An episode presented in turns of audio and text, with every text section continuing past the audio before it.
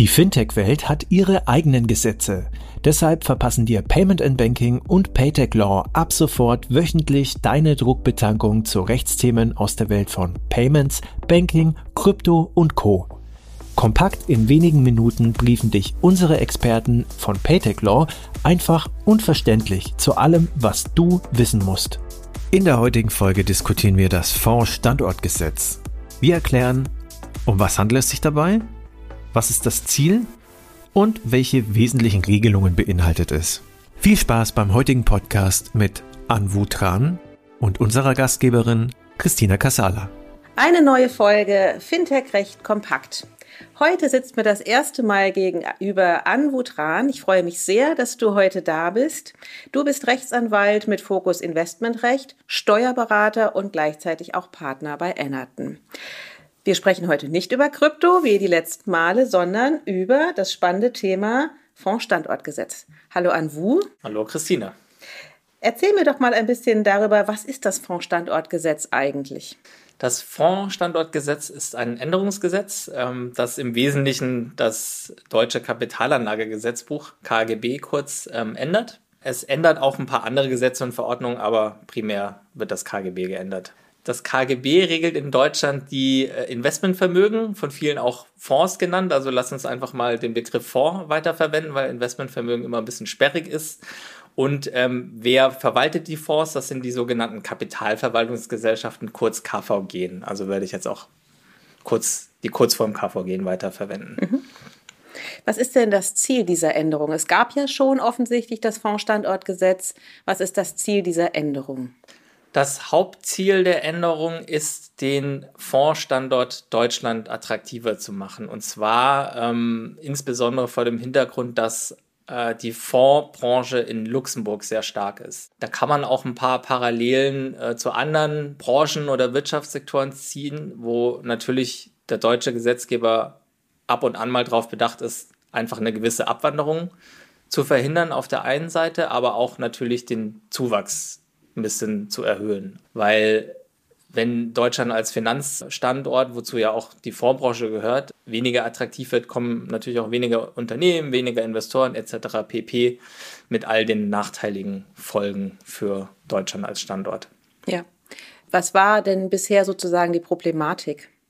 Die Problematik, um da eben wieder den Blick nach Luxemburg zu richten, war, dass die Produktpalette, nenne ich es jetzt mal, ähm, in Deutschland relativ restriktiv war. Was bedeutet es? Die Fondswelt ist generell in Europa ähm, reguliert, allerdings mit unterschiedlichen nationalen Nuancen. Klingt jetzt fast schon ein bisschen zu harmlos, aber sage ich mal Ausprägungen. Und Luxemburg ist da traditionellerweise sehr liberal. Was heißt, man hat sehr viel Freiheit und Flexibilität bei der Gestaltung und Strukturierung von Fonds was dann in der Regel eben auch, ja, ähm, sowohl regulatorisch als auch steuerlich einfach eine effiziente Struktur ermöglicht. Da war oder ist wahrscheinlich Deutschland auch heute noch ein bisschen hinten dran.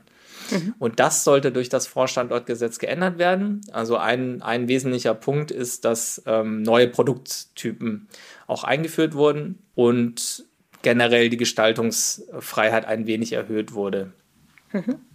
Du sagst Produkttypen. Kannst du dafür ein ja. Beispiel nennen? Ein Beispiel ist das sogenannte Infrastruktur-Sondervermögen. Der Begriff aus sich heraus ist wahrscheinlich erstmal nicht besonders äh, selbsterklärend.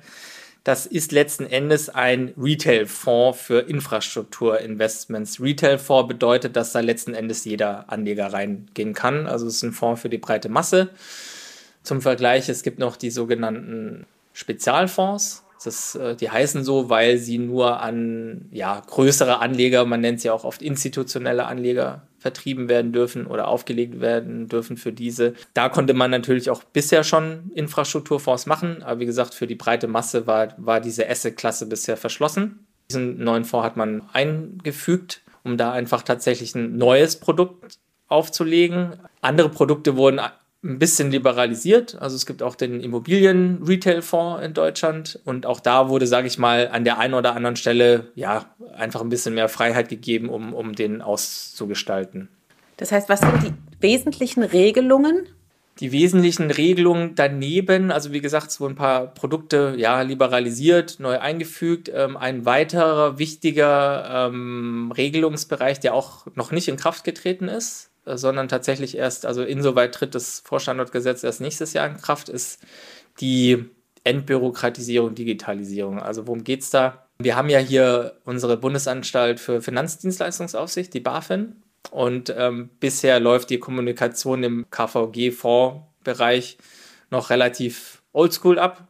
Und da soll künftig eben auch sehr viel digital passieren. Das muss natürlich alles noch eingerichtet werden, klar, von der IT, von der Infrastruktur her. Und äh, deswegen tritt es halt auch erst nächstes Jahr in Kraft.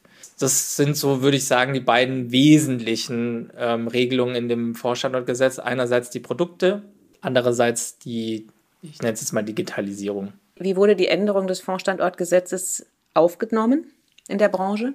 Grundsätzlich natürlich positiv, weil die deutsche Fondsbranche seit eh und je natürlich eine Annäherung zumindest an, an Luxem, ich nenne es jetzt mal Luxemburger Verhältnisse wollte, ja klar. Also ich meine, äh, selbstverständlich als, als Produktgestalter möchte man natürlich viele Freiheiten haben. Und das war relativ begrenzt.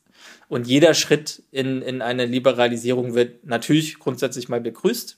Aber wie auch so oft gibt es natürlich auch viele Stimmen, die sagen, es, es ging nicht weit genug. Ja. Also was man festhalten kann, ist, dass das Niveau in Deutschland jetzt, was die Produktpalette angeht, immer noch nicht auf dem Luxemburger Niveau ist. Ja. Was aber wahrscheinlich auch nicht gewollt ist vom deutschen Gesetzgeber. Mhm. Ja, sehr spannend. Vielen Dank, Anwu. Sehr gerne, Christina. Das war alles legal. Fintech recht kompakt für dieses Mal. Wir freuen uns, wenn ihr uns auf eurer Lieblingspodcast-Plattform abonniert. Übrigens, wenn ihr noch tiefer in die Welt des Fintech-Rechts eintauchen wollt, dann abonniert unbedingt auch Paytech Talk, der Podcast von Payment Technology Law. Dort steigen Alresa, Frank und ihre Kollegen noch deutlich tiefer in komplexe Materien ein. Viel Spaß dabei und bis zum nächsten Mal bei Alles Legal, Fintech recht kompakt.